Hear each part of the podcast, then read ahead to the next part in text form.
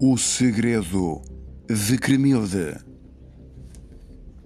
No último episódio, assistimos à fuga precoce de Padre Zeca, depois de rezar três Pais Nossos e cinco Ave-Marias, e munido de cinco litros de vinho e alguns bens alimentares.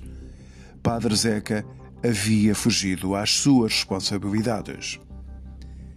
Reza a história que aos primeiros raios de sol do dia seguinte, quando a bomba estourou em Rabaçais e em Canoas, alguns populares avistaram o padre a circular apressadamente de motorizada, na companhia de uma galinha poedeira e em sentido contrário à aldeia que paroqueava.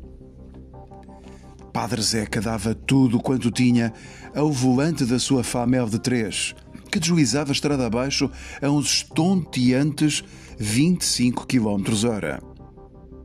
Estava muita coisa em jogo. O seu voraz apetite sexual havia uma vez mais deixado o prior em maus lençóis. Naquele momento de aperto, não pensava em mais nada.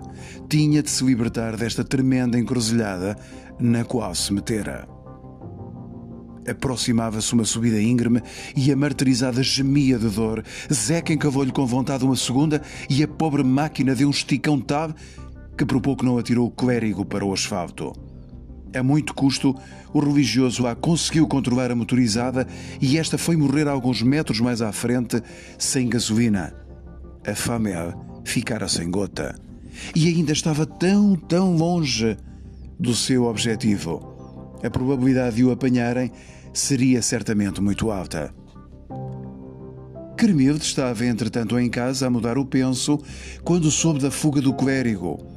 Os sinos de Rabaçais tocaram o rebate e o povo agigantou-se à porta da igreja.